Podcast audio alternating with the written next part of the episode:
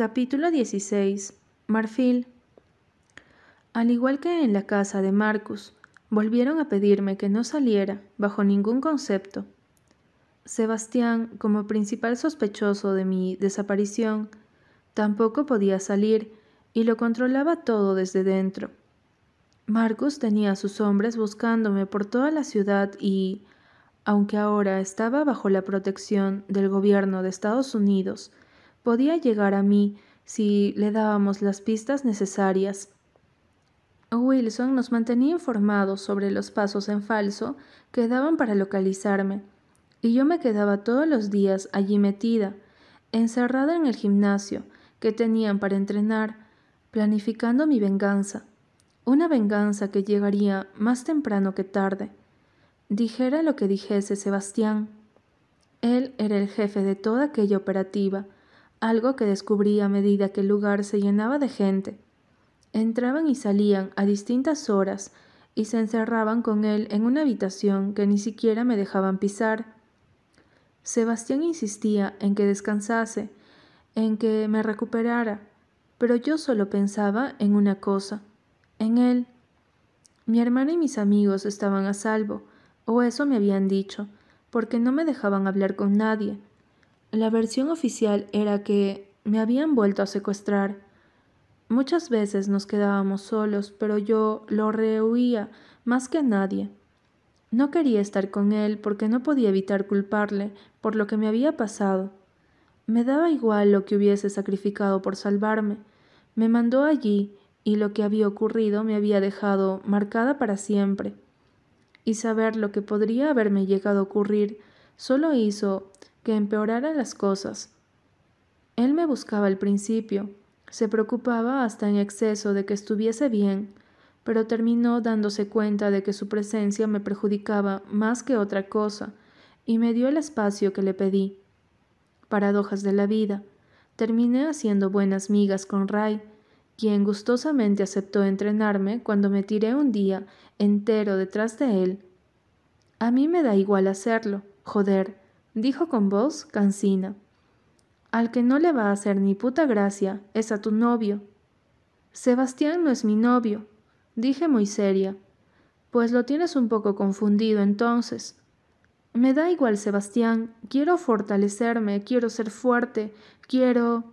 Matarlo, sí, me han llegado los rumores. Me crucé de brazos cabreada por su insultante tono de voz. Marcus no es tan fuerte como crees, dije al recordar la vez que había conseguido bloquearlo y dejado inconsciente en el suelo. Gracias al truco de Sebastián, todo se ha dicho. ¿No lo es? me preguntó. No será fuerte, pero es un asesino. El tono en que lo dijo me dejó bien claro que él lo odiaba tanto como yo. Siento que la misión se jodería por mi culpa, dije con sinceridad. No se ha jodido del todo. Aún tenemos a Wilson dentro. Lo observé mientras se servía una taza de café. ¿Qué está haciendo Wilson exactamente? Array me miró dubitativo y lanzó una mirada hacia el final del pasillo, donde Sebastián estaba reunido. Sabemos que los Cosel llevan la peor red de trata de personas del país. Es un negocio que controlan desde hace mucho tiempo el padre de Marcus, su abuelo, saben hacerlo muy bien. Se esconden tras empresas millonarias, no ponen sus nombres en ninguna parte. Es casi imposible llevarlos a juicio, a no ser que los pillemos con las manos en la masa. Hemos investigado todo, pero no damos con ninguna infraestructura en la que él pueda llevar a cabo el negocio. Pero sabemos por testigos protegidos que es su familia quien está detrás de todas esas mujeres desaparecidas. Mujeres como las criadas de Marcus, mujeres como mi madre, ¿vienen engañadas desde Rusia? De Rusia y de medio mundo, me interrumpió Ray. Les prometen una vida mejor, el gran sueño americano. Así es como las captan, las engañan. Pero, ¿cómo es posible? No entiendo cómo mi madre pudo caer en algo así. Es un trabajo de meses, Marfil, dijo bebiendo café y mirando hacia adelante. Sé casos en que los hombres llegan incluso a casarse con ellas. Son meses y meses engañándolas, las enamoran, se casan y después las traen aquí. Cuando llegan, las ponen en la calle para que se prostituyan y ellas no puedan hacer nada porque amenazan con matar a sus familias. Eso mismo hizo Marcus conmigo, dije, y noté que empezaban a temblarme las manos. Ah, recordé el momento en el que amenazó a Gabriela. Por las noches sus palabras me atormentaban. Ten cuidado, Marfil. Una palabra mía y la foto de tu hermana estará en todas las redes de trata de blancas del país. ¿Qué puedo hacer para ayudar? Le pregunté entonces. No quería quedarme de brazos cruzados. Yo podría serles útil. He estado con ese hombre más de dos meses. Sé cómo piensa, sé cómo es. Array fue a decir algo, pero entonces su mirada se desvió hacia la esquina de la habitación y se cayó. Me giré y vi que Sebastián estaba apoyado contra el umbral de la puerta y fulminaba a Ray con la mirada. ¿Qué le has pedido? Dijo con cara de cabreo. Nada, contesté yo, molesta. Solo charlábamos, nada más. Te lo dejé claro, Ray, dijo Sebastián, sin ni siquiera mirarme. El aludido asintió, dejó la taza y se alejó por donde habíamos entrado. Me enfrenté a Sebastián aún sabiendo que no iba a conseguir nada con ello. No puedes pretender que me quede aquí encerrada, sin preguntar qué está ocurriendo, sin querer formar parte. No vas a formar parte, dijo tajante. Ya has sufrido suficiente. Te quiero fuera de esto. Pero yo no quiero estar fuera, exclamé. Quiero ser la persona que acabe con él. Quiero formar parte de lo que están haciendo. Tú no lo conoces como yo. Conozco a los hombres como él. Sé cómo piensa. Sé lo que quiere. No lo sabes, dije notando que mi enfado iba subiendo de nivel a medida que todo lo que él me había hecho se sucedía de mi cabeza sin pausa y casi a cámara rápida. Yo hablé con ella, Sebastián, y viví en mi propia piel lo que ese hombre es capaz de hacer. No hay nada que tú puedas hacer, ya no sé cómo decírtelo, dijo pasándose la mano por la cara, exasperado. A no ser que sepas la hora y el lugar donde podamos pillarlo delinquiendo, a no ser que seas capaz de darme pruebas fehacientes de que él es el que ha manejado todo. Sus palabras calaron en mí poco a poco y un recuerdo desagradable acudió ante mis ojos. El club no había dejado que nadie excepto Núñez viniese con nosotros. Recordé a la chica que entró en la sala. Apenas había dicho más de dos palabras. Simplemente había hecho lo que él le había ordenado. Recordé los sonidos, las ganas de salir corriendo. Puede que exista un lugar. Dije más para mí misma que para él. ¿Qué? preguntó acercándose. Levanté la mirada y la centré en él. Mis ojos se distrajeron unos segundos de más al tenerlo tan cerca. Mi corazón se aceleró, sin mi permiso, y di un paso hacia atrás obligándome a mantener las distancias. Me llevó a un lugar, lo hizo para demostrarme de lo que era capaz, de lo que podía llegar a hacerme si no hacía lo que él quería. Preguntó por una mercancía y dijo que era peligroso hablarlo por teléfono. Pensé que hablaba de droga, pero tal vez... Le expliqué. ¿Qué lugar? ¿Recuerdas dónde estaba? ¿Cómo era? Sus preguntas me demostraron que yo tenía razón. Me necesitaban. Levanté la cabeza y lo miré muy seria. Te diré todo lo que necesitas saber si me dejas formar parte de esto. Sebastián apretó la mandíbula con fuerza y negó con la cabeza. Esto no funciona así, elefante. Me crucé de brazos, exasperada. Pues entonces sigue dando palos de ciego. Fui a rodearlo para alejarme de él, pero su mano me detuvo por el brazo. Cuando elevé la mirada para decirle que me soltara, me quedé callada. Estaba prendada de sus bonitos ojos marrones, de su boca tan cerca de la mía, y por sentirme tan pequeña ahí, delante de él, que medía casi dos metros. Entiendo que estés enfadada conmigo, entiendo que me odies y que apenas soportes estar en la misma habitación que yo, pero esto es serio. Tan serio que mantenerme apartada solo puede perjudicarte a ti y a todas las personas implicadas que sufren a la espera de que tu maldito trabajo sirva para algo. Se quedó callado y luego me soltó. ¿Vas a dejar que te ayude o no? Sebastián apretó la mandíbula con fuerza y se marchó dando la espalda. No. Fueron sus últimas palabras antes de salir de la cocina y encerrarse en su maldita sala de reuniones. Si a estas alturas ya me conocen bien, sabrán que el tema, obviamente, no quedó ahí. No tenía pensado parar hasta que me diera el lugar que me pertenecía después de haber sufrido todo lo que sufrí a manos de ese cabrón. Al día siguiente, cuando estábamos almorzando en la cocina, Wilson apareció por la puerta. No lo había vuelto a ver desde que me había traído aquí con Suárez y Sebastián, y verlo, sabiendo lo que sabía, me produjo un nudo en el estómago.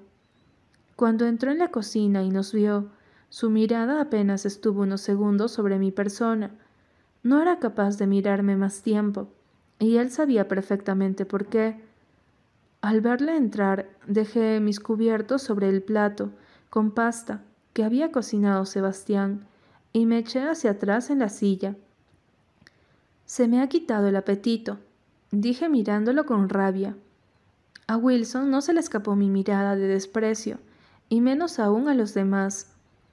Iba a levantarme para marcharme de allí, pero me detuvo con lo que soltó a continuación. Tienen una grabación. Sebastián, dijo mirándolo con seriedad, saben seguro que fuiste tú. Sebastián miró a Suárez muy serio. ¿Cómo es posible? El aludido negó con la cabeza. Me aseguré de que todas las cámaras estuvieran apagadas. Es imposible que... No tienen una imagen del hotel, sino de cuando nos la llevamos de Central Park. Miré a Sebastián y supe que era serio cuando se le fue el color de la cara. Samara. Se puso de pie para salir corriendo, pero Wilson lo detuvo cogiéndolo por el brazo. Es demasiado tarde. Claro que no, le gritó apartándolo. Está muerta, Sebastián. Todos nos quedamos en silencio. Fue como si el tiempo se detuviera hasta que Sebastián cogió a Wilson por la ropa y le estampó contra la pared. ¿Qué cojones estás diciendo? Me enteré por Marcus, se lo dijo Cortés. Fue él quien mandó a matarla cuando se enteró de que estabas detrás del secuestro de Marfil. ¿Mi padre? ¿Mi padre había mandado a matar a la ex mujer de Sebastián? ¿Cómo sabes que es cierto? ¿Cómo sabes que está muerta? dijo Sebastián, y sentí que el corazón se me encogía al oírlo tan destrozado. Tenía la voz ahogada por la pena. Wilson simplemente se lo quedó mirando. Por un momento Sebastián pareció perder el equilibrio y se apoyó en Wilson. Brevemente, antes de apartarlo y salir del salón a grandes zancadas. Quise ir detrás de él. Me sorprendió que, en un segundo, al verlo tan mal, el odio que decía sentir hacia él se desvaneció. Me puse de pie, pero Suárez negó con la cabeza en silencio. Déjalo solo, es lo mejor. Pero lo conozco, necesitará tiempo para procesarlo. Me quedé mirando la puerta por donde había desaparecido y sentí asco de mí misma, asco de pertenecer a una familia como la mía, asco de tener la misma sangre que un asesino corriéndome por las venas. Tras unos minutos de silencio durante los que nadie hizo el amago ni de hablar ni de seguir comiendo, levanté la mirada y la fijé en Ray. Yo sé dónde podemos pillar a Marcus, dije, y los tres, a Ray, Wilson y Suárez, me prestaron atención. Si trafica con mujeres, conozco un lugar donde probablemente lo haga, Estoy segura. ¿De qué lugar estás hablando? Es un club nocturno en la ciudad. Me llevó una noche. Me llevó para que viera lo que era capaz de hacerme si quería, para demostrarme que las mujeres para él solo servimos para una cosa. Ah, recordé su manera de entrar en aquel lugar como si fuera el rey del mundo. Ah, recordé su forma de pedirle a la chica que le hiciera una mamada y cómo sus ojos buscaron los míos para torturarme. ¿Dónde está ese lugar? No sé exactamente la calle, pero sé que está en el centro de Miami. Ah, recuerdo la fachada del edificio. Y también sé que, si me presento allí, me dejarán entrar. Tienen mi huella. Él me registró para que pudiera acompañarlo. ¿Estás loca? dijo entonces Wilson. ¿Quieres entrar? ¿Has perdido la cabeza? Lo miré desafiándolo con la mirada. No hay nada peor que lo que ya me han hecho dije fría como el hielo. Ninguno de ustedes podría entrar, pero yo sí. Si eso sirve para darles las pruebas de que ese cabrón, hijo de puta, trafica con mujeres y niñas, quiero correr el riesgo. Los tres me miraron callados, muy serios, y supe que estaban sopesando mi propuesta. No creo que sea tan mala idea, dijo Ray, mirándome con un respeto que no me había demostrado hasta entonces. Habrá que prepararla, añadió Suárez. Están de coña, ¿no? Los interrumpió Wilson. Sebastián nunca la dejará. Sebastián está perdiendo la cabeza con tanta mujer bajo su responsabilidad, dijo Ray, retando a Wilson a que lo contradijera. Lo siento mucho, pero Sebastián perdió el liderazgo en el mismísimo segundo que su imagen empezó a rular por toda la red de traficantes del país. No puede ni asomar la puta cabeza fuera de aquí. Eso no lo decides tú, sentenció Wilson con rabia, aunque por su forma de hablar supe que era más por saber que él tenía razón que por otra cosa. Hablaré con Carol yo mismo si hace falta. No te lo perdonará jamás, lo sabes, ¿no? Array se levantó de la mesa y todos lo miramos en silencio. No me importa el perdón de Sebastián, sino meter entre rejas a todos los que estén implicados en violar, matar, prostituir o esclavizar a cualquier mujer, niña o niño que pongan un pie en ese maldito país. Nadie volvió a abrir la boca después de eso, y Wilson se sentó frente a mí, cuando Ray se marchó por la misma puerta que Sebastián hacía unos minutos.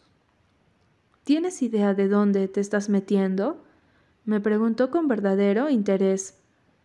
Tú lo sabes mejor que nadie, contesté desafiándolo con la mirada. Wilson no fue capaz de mantenerme la mirada, y cuando fui a levantarme, me cogió la mano para evitar que me marchara. Cuando lo supe y había pasado Marfil, me dijo en voz baja, pero no voy a mentirte diciendo que yo hubiese podido evitarlo. Sebastián te dijo que si se pasaba conmigo, debería sacarme de allí. Te dijo...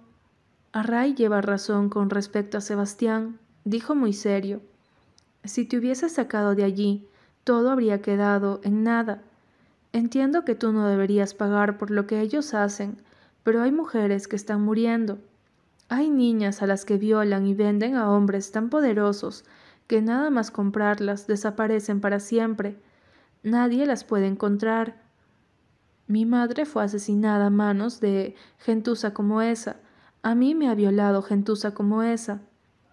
Al oír la palabra, se tensó y no pudo evitar mirar a ambos lados para comprobar que nadie oía lo que acababa de confesar. Tranquilo, dije levantándome de la mesa. No pienso decírselo a nadie, y menos a Sebastián. Wilson me miró sin comprender. ¿Por qué?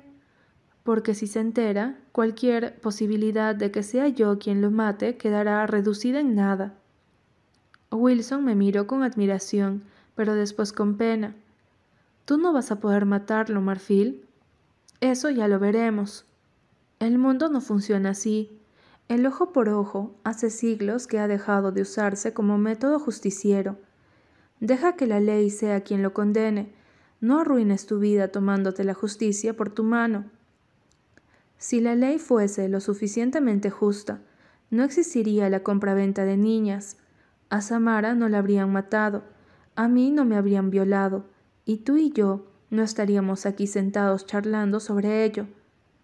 No volvió a abrir la boca después de aquello, y yo me marché a mi habitación. Si iba a regresar a aquel lugar, más me valía estar preparada, pero preparada de verdad. Capítulo 17. Sebastián. Cerré la puerta de mi habitación y me derrumbé. Me derrumbé como hacía tiempo que no me permitía hacerlo. No podía ser cierto. Samara no podía estar muerta. Me senté en la cama y me llevé las manos a la cabeza. Noté que algo me humedecía las palmas y me las miré extrañado. Eran lágrimas, lágrimas de verdad. ¿Cuánto hacía que no lloraba? Todo había sido culpa mía. Yo era el culpable de su muerte, nadie más que yo. Cerré los ojos con fuerza intentando controlar mis recuerdos, recuerdos que me asaltaban para hacerme más daño, para hacerme sentir más culpable. Solo tenía diez años cuando la conocí. Me habían estado trasladando de casa en casa desde que había cumplido los dos años y medio, y por fin había podido dejar atrás las secuelas de haber nacido con síndrome de abstinencia. Mi madre había sido adicta a la heroína, yo lo fui al nacer y luego en mi adolescencia. Conseguir dejarlo fue la lucha más grande de mi vida, y Samara había sido un pilar fundamental en ese proceso. Recordé sus ojos marrones asustados cuando la encontré debajo de mi cama la primera noche que dormía en casa de los Hallowell. Ni siquiera me la habían presentado formalmente. En esa casa había tres niños aparte de mí, y Samara fue la única que me recibió con una sonrisa. Era dos años más pequeña que yo, y sus trenzas rubias habían sido mi perdición cuando era un niño. La sonrisa con la que me recibió pasó al llanto cuando me dediqué a torturarla allá donde fuera. Era un niño horrible, siempre lo fui. Odiaba a todos y a todo, y Samara había sido mi primera pequeña víctima. Con lo que no conté fue que, con los años me terminaría enamorando de ella. Pasó de ser una niña asustadiza de trenzas a la chica más guapa del instituto y vivir juntos, bajo el mismo techo. Recordé nuestro primer beso. Para ella fue el primero. El mío me lo había dado a los doce con una chica de dieciséis que me dijo que era mono. Con Sammy viví mi primera historia de amor verdadero si es que se puede llamar así, pero también la hice sufrir mucho. Mi rabia hacia todos recaía muchas veces en ella. No había sido un chico fácil con el que lidiar. Cuando tienes ocho años, descubrir que tu madre te abandonó en un contenedor como si fueses un saco de basura, no le sienta bien a nadie, tampoco a mí. Tardé muchos años en aceptar ese comienzo en la vida. Tardé muchos años en asimilar que yo no tenía la culpa de que mi madre hubiese sido drogadicta. Yo había sobrevivido. Yo, con horas de vida, desnudo, desnutrido y muerto de frío, había sobrevivido en un contenedor lleno de basura, de comida en descomposición, de ratas que caminaron a mi alrededor. Yo había superado eso, y no solo el abandono, sino también lo que esa mujer me otorgó desde su vientre, su adicción. Ninguna familia quiso adoptarme después de saber lo que padecía. Ninguna familia quiere un niño enfermo. Y seamos sinceros, yo no era un niño rubio de ojos azules. Donde crecí, o eras así, o nadie te miraba dos veces. Acepté con el tiempo que nadie iba a quererme jamás. Acepté con el tiempo que estaba yo solo en el mundo y que eso no iba a cambiar. Yo acepté hasta que Sammy me hizo ver que no era cierto, que no era cierto que nadie pudiera llegar a quererme. Ella lo hizo, pese a mis cambios de humor, pese a mi adicción que comenzó a los 16 y duró tres años, pese a mi trabajo en las calles. Ella me quiso, ella me confió sus secretos más oscuros, sus sueños. Me confió su cuerpo aquella noche de verano en que lo hicimos en mi furgoneta destartalada. Ella me quiso como era, por lo que era, y ahora ya no estaba. Había muerto. Por mí, por mi culpa. Estaba lleno de rabia, tanta rabia que me levanté con la vista nublada y levanté lo primero que tuve delante. Tiré la cama y le di la vuelta de un fuerte golpe. El colchón cayó sobre el suelo, la madera se rasguñó y la pata se partió. Seguí con lo demás, sin poder parar, sin poder detenerme. Te quiero, Seb, a pesar de tus mierdas, siempre te voy a querer. Podía verle mis recuerdos, el mismo día que me dijo esas palabras. Era como si estuviese delante de mí, como si pudiera sentirla a mi lado. ¿Por qué, Sammy? ¿Por qué tú y no yo? Y al pensar en eso otra persona se coló en mis pensamientos y sentí miedo, un miedo penetrante, un miedo distinto, un miedo peor. Marfil, si yo no estaba para protegerla, ¿quién lo haría? Ella no podía morir, joder. Nadie más moriría por mi culpa. Pero antes debía hacer una cosa. Antes debía cerrar ese capítulo como era debido. Antes los mataría, los mataría a todos.